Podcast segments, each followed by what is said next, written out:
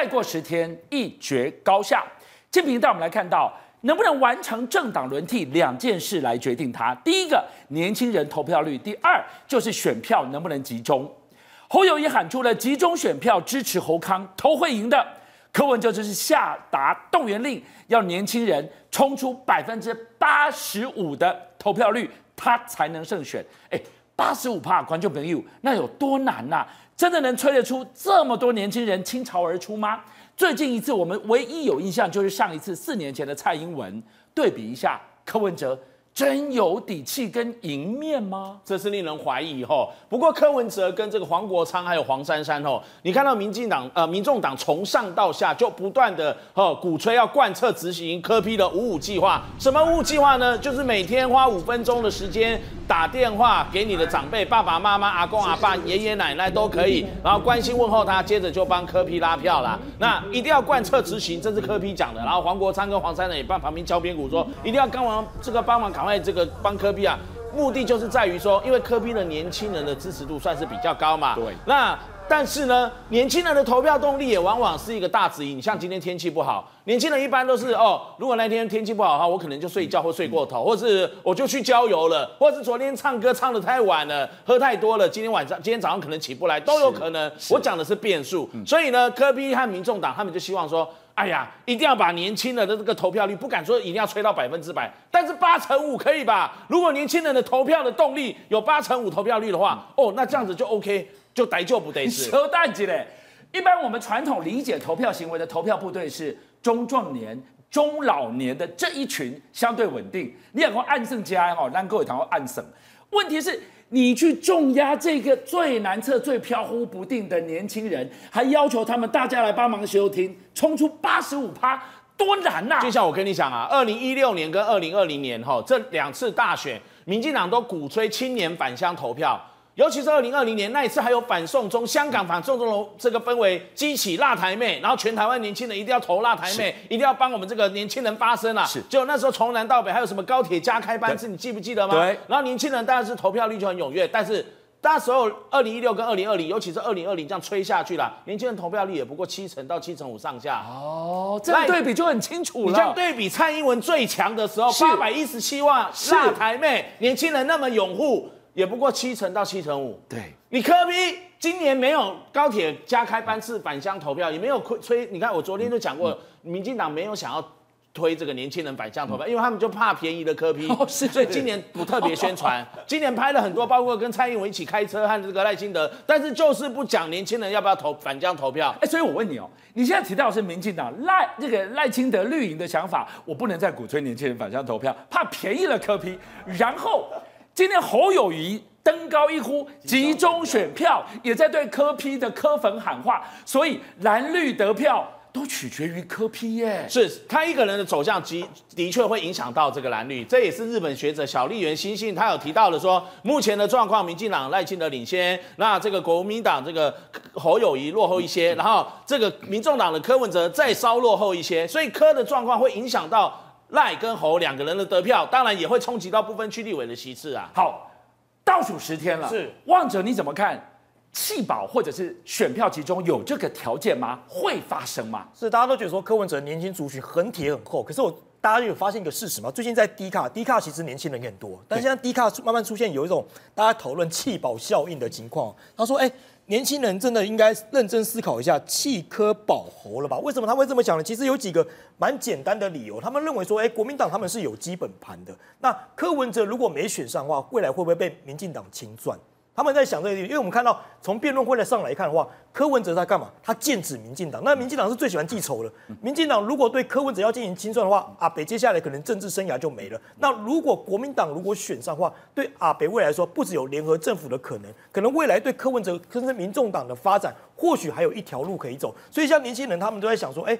他们主要是想说政党问题，为什么阿北的支持者会这么铁？主要是说他们不喜欢民进党嘛，对对，过去的八年民进党的执政有感到厌烦了。但现在这些年轻人也在思考说，如果不能够下架民进党的话，那这些八年我们在抱怨什么呢？他们就慢慢思考这条路。所以目前看起来，年轻人有慢慢在想说，哎，要不要开始做一些弃保动作？那会发生不知道，但是开始有人有这样的想法。好，所以静平，你回过头来，剩下十天，柯文哲还怎么可以有什么方法？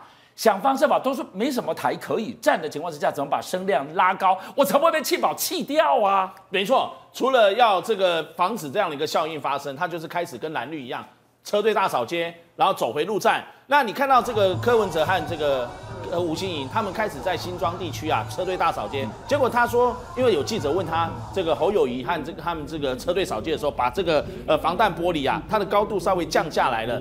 那柯文哲就说啊，这个就是政治干预，维安专业嘛。哦，你看看有些人就是这样哦，我是很不喜欢这样啦。哦，这个这个呃这个就尊重专业就好了嘛。去酸侯友宜。结果没想到呢，他从西装总部出发没多久呢，才开不到这个几分钟，哎，接下来他的这个防弹玻璃也降下来高。你 不是跟侯友谊一样吗？学的，不是跟侯友谊一样吗？就是因为专业。他说尊重国安专业，对，因为有反光，他问过专业了，所以他降玻璃，这不是两套标准？除了你刚刚讲跟侯友谊一样，不是掏钱为了卖公他乱，对，那你也不搞清楚人家侯友谊为什么降下来，搞不好也是国安单位说降下来啦，那你还不是一样？那你现在这样又在批评，又在酸侯友谊，所以他一定要稳住他的蓝绿开工的特质，左酸侯友谊，右打赖清德，然后建立自己牢固的这个这个本票盘，但是呢？你看他这个事情就算了，他还回到新这个新竹的这个本命区，对，因为毕竟啊，他的老家在新竹市啊，对啊。你看到他跟他回这个回去的时候，旁边的是谁？他妹妹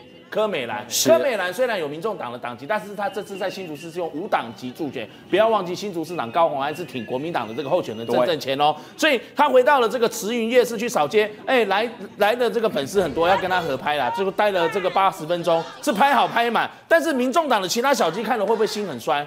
哎。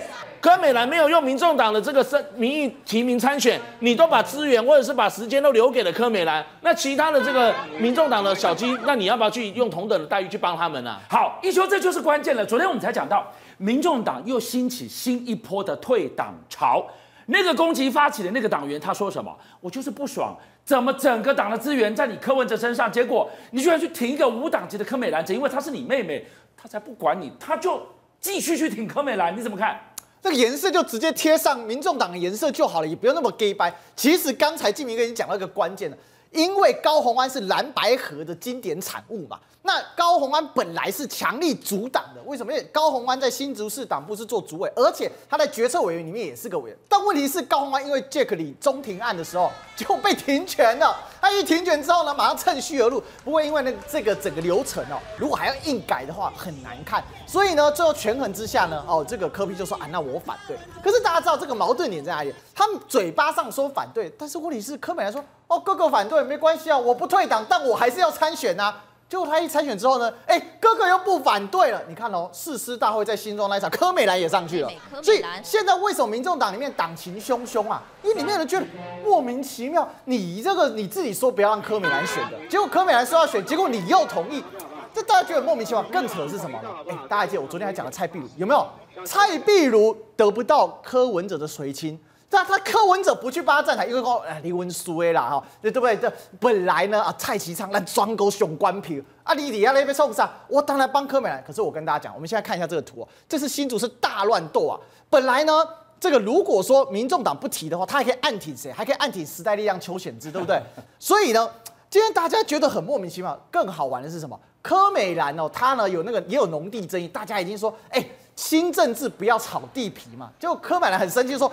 我告诉你，我农地没事，我特别跑去那边直播，还那边自拍，讲了一大堆，结果尴尬了哈，就大家说，那你柯美兰到底去那边干嘛？你本来不讲那农地，现在变成此地无银三百两。所以我说真的，这个柯文哲对柯美兰这一举哦，我真的是跨龙博啦哈。所以最后还是讲啊，其实现在柯文哲有一点在做败战处理了，为什么？因为他写了一个公开信给蓝营嘛，但我昨天也解释了，其实那个信不是给。国民党看的，因为国民党没有看求真民调啊，他是讲给民众党看的。他意思是讲，我要保存元气，我给你 let's go，然后保存元气，四四年后还有机会再战。打开卖理亏，哎，打开卖理亏哦，我不要崩跌二十趴，我继续当党主席。所以呢，现在真的要下架民进党，只有四个字：集中选票。